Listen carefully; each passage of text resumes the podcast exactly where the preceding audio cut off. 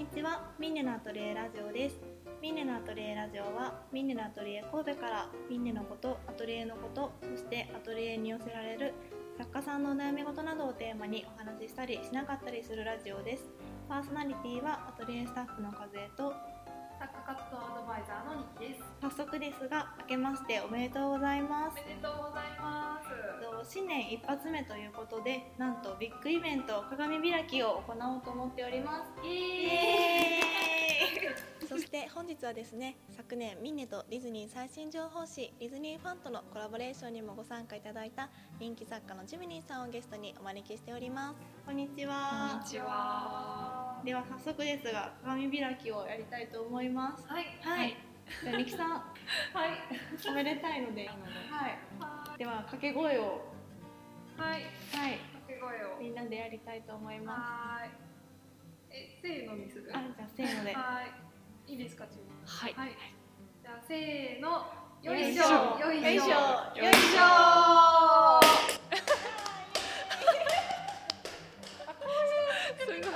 まさかの。い。よかった。あ、本当に。磁石で。磁石ついてるう。ん。ほんで、戻ったんや。そう。いう。おもちゃみたいでした。なるほど。あ割れないもんだよと思ってなんで割れたのに元元に戻るんだすごい。磁石か。これ写真書に載せないとどういう状況かわかんない。いつもそんな感じなんです。でこのお酒はあれですね今回のこのラジオが終わった後にいただきたいと思います。では改めましてなんですけど、えっと、本日のゲストのチムニーさんに、えっと、簡単に自己紹介をお願いしたいと思います。えっとハンドメイドでアクセサリーやオブジェを制作してますチムニーです。えっと主にフィギュアをフィギュアの作り方を応用して小さいアクセサリーであったりですとかオブジェを作ってイベントで販売したりですとかオンラインで販売したりあとは個展を定期的にやったりしています以上、ありがとうございありがとうまございます。す。ちなみにチムニーさんははいえっとあ作家歴は今は何年ぐらいになっているんですか？えー、とチムニーっていう名前を使い始めたのが2009年の12月なので今ちょうど10年目に入ってますおおおめでたいですね。アニバーサリーアニバーサリーや。おめでたいですね。鏡見る。おかする？お願いします10年でも結構長いですよね。そうですね振り返ると数字にすると恐ろしい10という年は。10ってすごいなって思いますこの10年な続けられている今のそうですね、あのー作家活動なんですけどももともとそのフィギュアとかの作品とかってはい。すごい珍しいなと思っていてもともとその作り始めたきっかけっていうのは何だったんですかね、えーっと子供の時は普通に絵を描くのが好きな子供だったんですけど高校生の時にあの高2か高3ぐらいの時にコンビニにめちゃくちゃボトルキャップがついてるペットボトルの飲み物が売ってたりだとか、うん。集めてました。なんかあとはですね箱入りのラムネが申し訳程度についてるフィギュアとかそういうものがすごい売ってた時期があってでそれを買う、まあ、お小遣いをごまかしてそれを買ったりしててなんとなくまあ立体物いいなみたいなのを考え思ったりしてまして。で一応芸術系に行きたかったので造形大学に入ったんですけどそこで専攻してたのは全然造形と関係ないグラフィックデザインとかあとはインスタレーションとかセンサーを使ったりどちらかというとプログラミングをちょっとやるようなデジタルなことを勉強して。でそこで同期の友達が立体造形部っていうサークルを始めまして。でもみんなも全然彫刻科の子とかではなかったので自分たちであのウェブで調べて作り方を覚えて作っていて私も興味があったのでちょっと混ぜて混ぜてやみたいな感じで 入れてもらってそこでみんなで調べたりなんか応用していったりしながら、まあ、フィギュアとかオブジェとかを、まあ、趣味で作り始めた。っていうのが大学時代です。おーじゃあもともとははい、あれなんですね。造形学部があったといえどもう皆さん独学でそうですねもうなんか趣味の一つみたいな感じで、まあ、楽しく、うん、なんかみんなで集まってワイワイするのが楽しいみたいな感じでやってました。えーすごい楽しそうですね、はい、楽しかったです。でもその趣味の、はいえっと、造形を作るはい、あのことはかあれですよね今も続けられているっていうことなので、はい、実際はその就職した後も社会人をしながら、はい、こう趣味で作ってたりとかしてたってことですかね？そうですね。えっ、と卒卒業してから一応すぐに就職はしたんですけど、えっ、とまあ最初の1年はあまり作ってなかったんですけども、その最初に入った会社を1年で辞めまして、でその後まあ何をしようかなみたいな時に先輩にその働いてた会社の先輩にグループ展誘ってくださってでそこであじゃあ立体作ろうと思ってまたちょっとずつ作り始めてで、まあ、なんとなくこうアクセサリーとかはすごい好きだったのでこういうものをフィギュアの作り方でうまくやれば作れるんじゃないかなと思って。で少しずつ小さいものを作り始めたっていうのがさっき言った2009年の12月頃です。なるほど。なんかあれですよね。はい。あの造形フィギュアとはい。アクセサリーをまあはい融合させて作ったもの。そうですね。うん。そういうものはあまりまだ見たことがのでなんか面白いかなっていう全然それで食べていくとかではなくて趣味の一つとしてそれも始めたっていう感じです。はいすごいでも長く続けられているので、はいあれですよね立体造形に対するすごい魅力というかはい、なんかすごい好きなんだなっていうのがすごい伝わってきて好きです。なんかその魅力ってなんか何ですかね。なんか珍しいですよね。なかなか。そうですね。私がやってて何が好きなのかなってたまに考えるんですけどやっぱりもともと漫画とか好きで絵も描いててでそれが自分の手で立体としてそこになんていうんですか出現するというか。あなんか画面から出てきたっていうんですかね。その立体と立体のそこにあるものとして、え。ー新しく作れるっていうのが多分その大学でフィギュアを作り始めた時に自分でも生み出せるっていうのがすごい衝撃だった 3D 今ではね当たり前みたいですけどそ,、ね。の時は珍しいですよね、これがうん。好きにつながって、まあずっと続いてるっていう感じですかね。いやすごいですね。就職された後も、うんその両立してはい。頑張られてたってことなんですけど、はい。なんか大変だったことというかなんかその会社員として働きながらはい、社会活動をするっていうことは多分はい。すごい忙しいそうですね。もうイメージしかなくって、はいそうですねそれで頑張れたこととかっていうのはうん何かあったのかなっていうえっとそのチムニーを始めた後に就職した会社がフィギュアとかジオラマとか作ったり実際に手を動かしてものを作るっていうことも業務の一つとしてやる会社だったのでやっぱりそういうの好きな人が入ってきててで同世代の女の子がすごい多かったのでなんかそれぞれの好きなものこれ可愛いよねみたいな話ができる場があったっていうのはすごく良かったなと思っててであとはみんなも私が活動してるの知ってたのでずっと見守ってくれてるのもなんかちゃんとせななみたいな。気になりますよね。そうそうそうまあ、働きながらサッカーもやって有給取ったりもイベントに合わせてすることもあったのでやっぱりその分ちゃんとやらないとっていう気持ちも持てたのも良かったと思います。で大変だったのはやっぱりまあ制作時間が限られてるので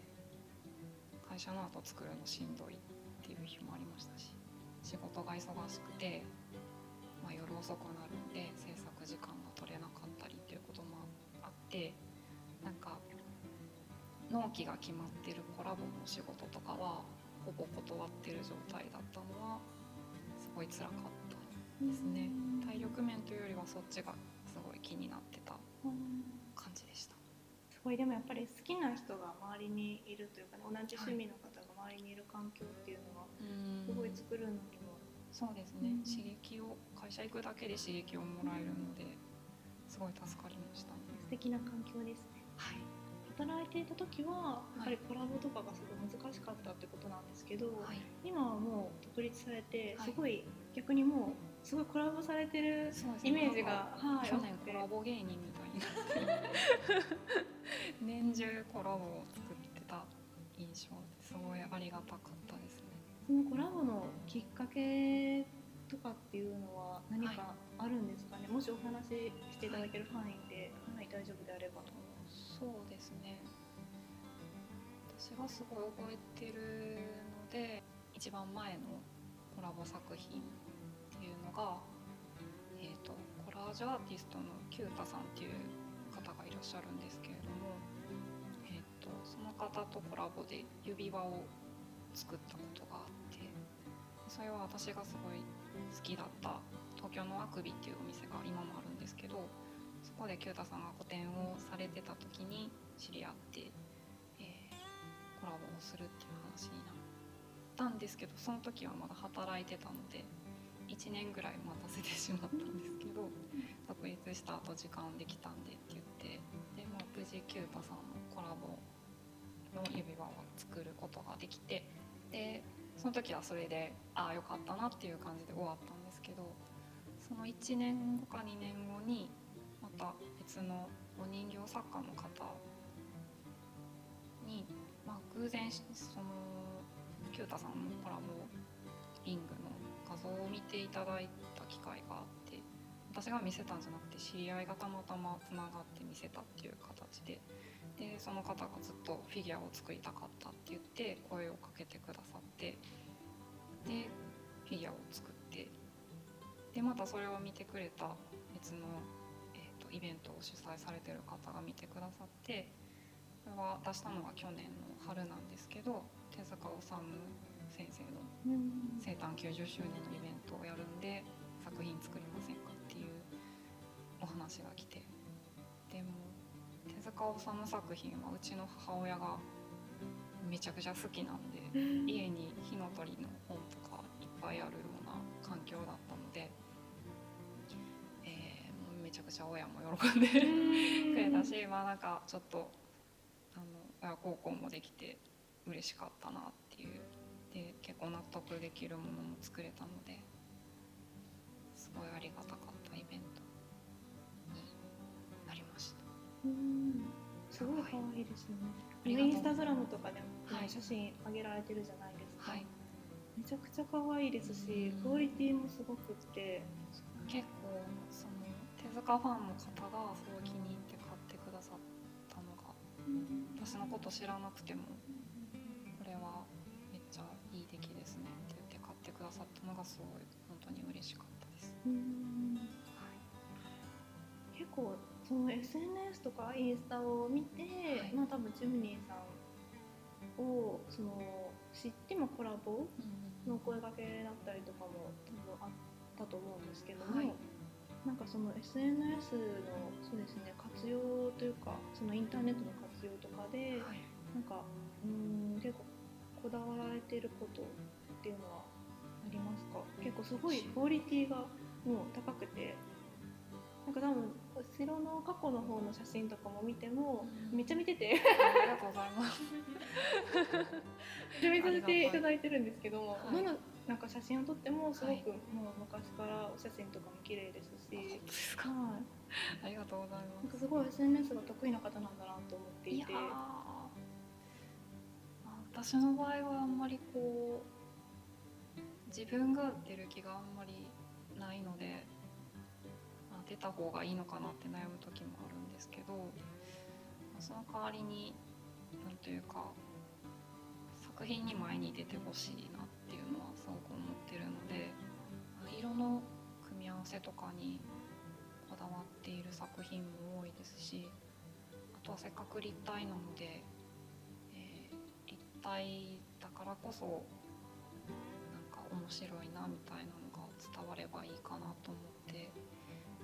なるべく明るい雰囲気と、まあ、あとはやっぱり私の年齢もあるんですけど大人の方にこう楽しんでつけてほしいなっていう思いもあるのでなるべくカラフルなインスタグラムとかも今ホーム画面でちょっとカラフルになるように気をつけてるんですけどそうですね楽しい雰囲気と、まできれば立体感がなるべく伝わるような写真を心がけてっていうのと,、えー、と私の場合は、えー、と毎月イベントに出して販売しますみたいな、えっと、コンスタントな出店っていうのはちょっと控えめにしてるんですけどもその代わりにずっと作り続けてはいるので、えー動いてるよっていうのを伝えるためにもなるべく、まあ、毎日と言わず3日に1回でも新しい写真を撮ってで新作もなるべく2ヶ月に1回ぐらいは絶対に何かしら出すように、えー心がけてます。SNS とかだとやっぱり、うん、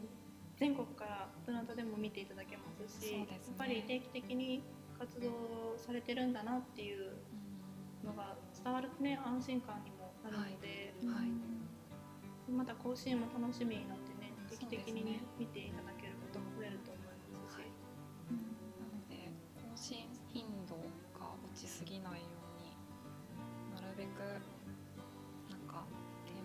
というか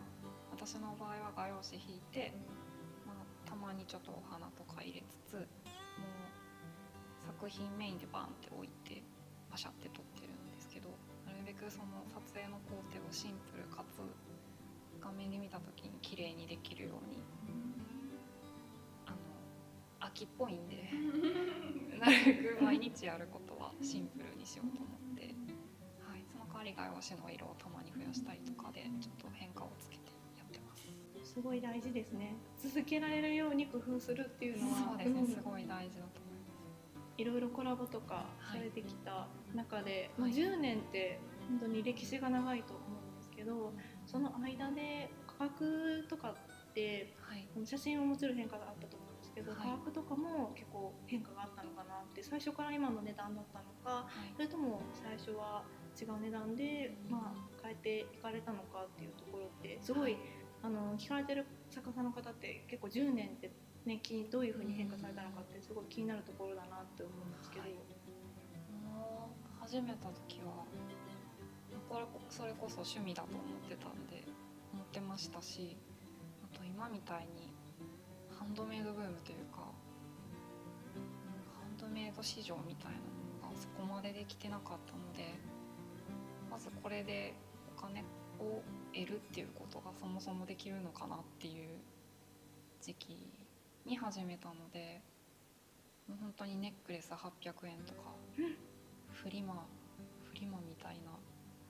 値段でまあ自分の作品に自信がなかったっていうのも相まって何百円とか1200円とかそういう価格で最初は販売してました。制作時間はすごいかかりますよね、その時そうなんですよね。今考えたらよく考えたらおいおいっていう 値段だったなと思いますねやっぱり。やっぱり最初に変わったのがあの私すごい歩みが脆いのであれなんですけど3年目にやっと委託販売をするようになってでその時にお店の人に「安すぎます」って怒られまして。でそこで1回まあ千何ぼとか千いくらとか二千いくらのを三千円とか千千円単位で少しずつ上げていって。でまあその値段で売れたのであ買ってくれる人いるんだなっていうのを委託販売始めてすごく衝撃というか嬉しかったのは覚えてます。価格を見直して、はいまあ、売れて少しちょっと自信にそうですなっね。て、うんまた別の活動をはい続けていくうちに、はい。まあ、価格はちょっと見直して生き続けたっていう感じですね。そうですね。やっぱりデパートとかだと少し高くないと、うんまあ、利益が所が増えるごとに少しずつ価格を変えていったっていうのと、まずなぜ上げたかっていう説明ができるように自分でもよく考えるようになったっていうのはあります。今はちなみにどういうなんですかね考え方で価格って決められてますか？そうですね、まあ、ベースラインみたいなのは一応設けてはいるんですけどそれにプラスして、えっと、私の場合粘土で造形をするところから始まるのでそれを原型にして型を自分で作って染めた樹脂を流してっていう工程で作っていくんですけど、まあ、その原型の細かさであったりとか型取りの難しさであったりとか樹脂を流す時になんか手間がかかるものであったりとかものによって全然違うのでえー、とそのかかる時間と難易度とあとはロスの出やすさっていうのをすごく、えー気にかけて値段を決めるようにしています。工程を今聞いただけでもすごい細かいというか、たくさんありますよね。そうですね。うん。塗装とか仕上げとかまあパーツつなぐやつだったら金具をいろいろ変えたりとか。塗装の塗料とかも使用用途によって指輪だったら指輪とかブローチだと剥げやすいので剥げにくい塗料を使ったりとか。でそれそういう塗料は乾くのに時間がかかったり細かいとこ描きにくいとかもあるので、その分ベースライン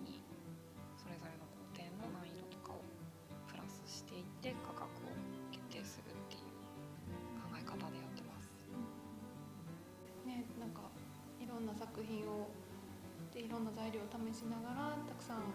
作られてきたからこう自分の中での難易度とか難しさとかまたその自分のベースラインが決まってきたりとかっていうところがやっぱりその経験を積んだからこそやっぱり自分で納得してつけれる価格っていうのが見えたっていうようなところですよね。そうですうね。んすごい最近ですけどね。最近やっと